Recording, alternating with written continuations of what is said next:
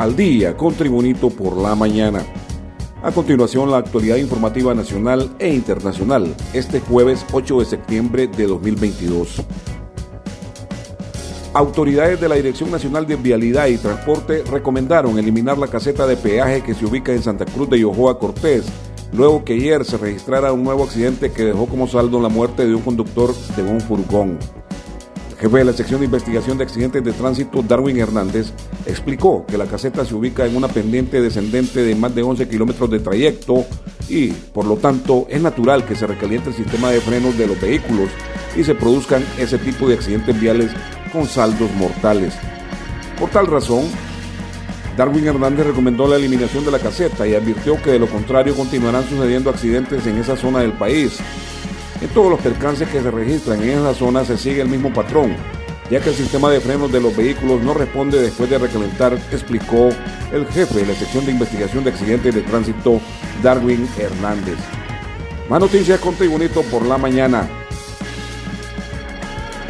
El juez Kevin Castell aprobó la orden de protección de documentos en el caso del exdirector de la Policía Nacional Juan Carlos El Tigre Monía, extraditado a Estados Unidos y en donde enfrenta un juicio por, por cargos relacionados al narcotráfico.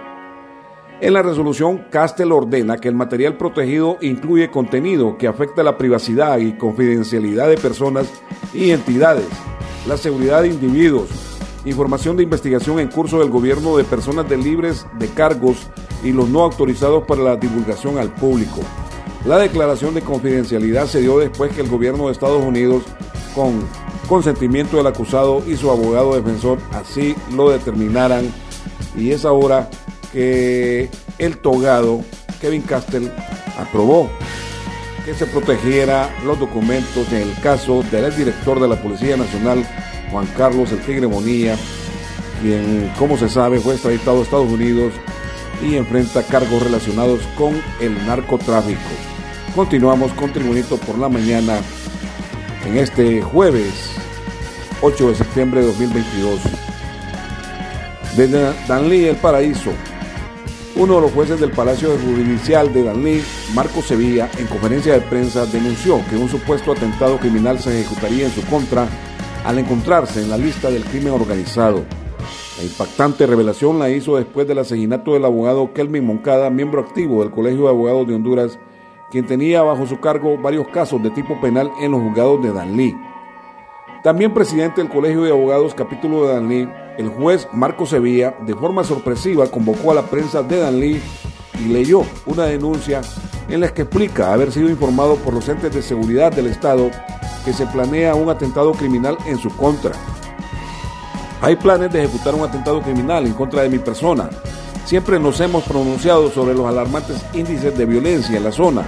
Esto se debe resolver de forma educada y creyendo en Dios, afirmó el juez Marco Sevilla, luego de denunciar que cuerpos de seguridad del Estado le informaron acerca de un plan de atentar en su contra por parte de sectores del crimen organizado. Continuamos con las noticias en Tribunito por la mañana. Una mujer que se transportaba en una camioneta Ford con placa número HBH 7628 por poco atropelló a menores de la escuela Francisco Morazán que practicaban para los desfiles patrios del próximo 15 de septiembre.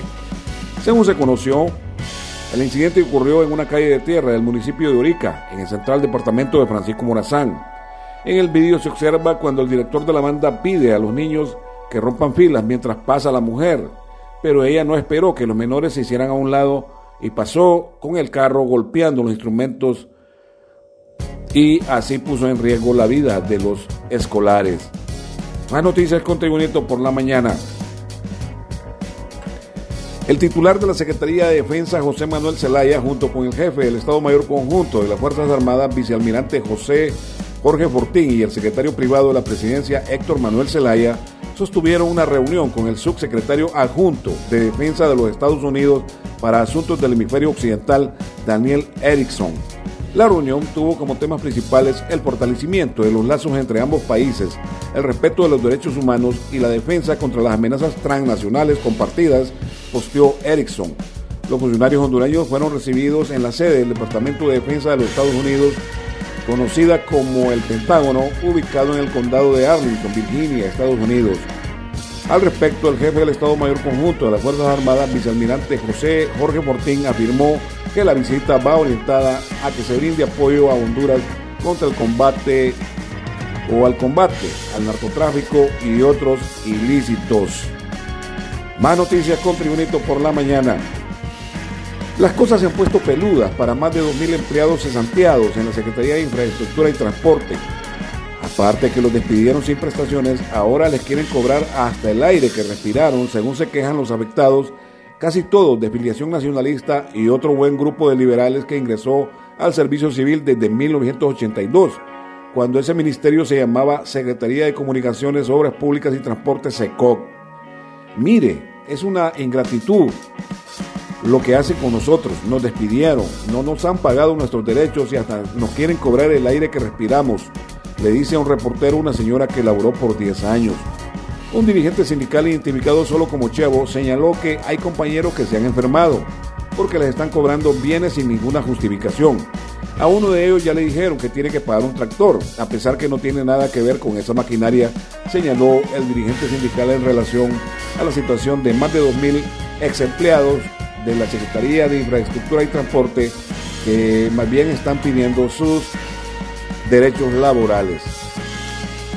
Y en las noticias internacionales, desde Londres, Inglaterra, se informa, la reina Isabel II está bajo supervisión médica porque los doctores están preocupados por la salud de su majestad, informó el jueves el Palacio de Buckingham mientras familiares de la monarca viajaron a Escocia para estar con ella. Esto sucede un día después que la reina de 96 años canceló una reunión de su consejo privado y le recomendaron descansar. El martes presidió la entrega ceremonial del poder a la nueva primera ministra Liz Truss en su residencia de verano en el castillo de Balmoral en Escocia. El Palacio de Buckingham dice que la reina está cómoda y permanece en Balmoral. Su hijo, el príncipe Carlos, y su nieto, el príncipe Guillermo, viajaron para estar con ella, dijeron las autoridades. La primera ministra, el Liz Truss, dijo que todo el país está profundamente preocupado por las noticias del Palacio de Buckingham. Y en las noticias deportivas, el Club Motagua, actual campeón y líder invicto del torneo Apertura de la Liga del Fútbol Profesional Hondureño, busca alargar su buen momento deportivo este jueves cuando a partir de las 4 de la tarde recibe en el Estadio Nacional de Tegucigalpa al Tauro de Panamá en la ida de los cuartos de final de la Liga con CACAP los azules, por su momento e historia, llegan como grandes favoritos en la llave ante el club panameño, pero según su entrenador, el argentino Hernán Tota Medina, esa preferencia solo es en los medios y estadísticas, al asegurar que en el fútbol ya no hay rivales chicos.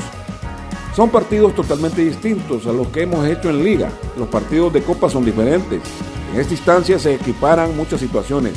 Tratamos que todo esté bien y esperamos tener un buen partido. En la idea, Ojalá podamos tener un buen inicio de la llave, señaló el entrenador argentino del Club Motagua, la Tota Medina, y añadió, favoritos no, en esta instancia se equiparan las situaciones, cada uno tendrá sus argumentos, con la historia no se ha logrado nada, hay que demostrarlo dentro del campo de juego, contra Tauro no será la excepción.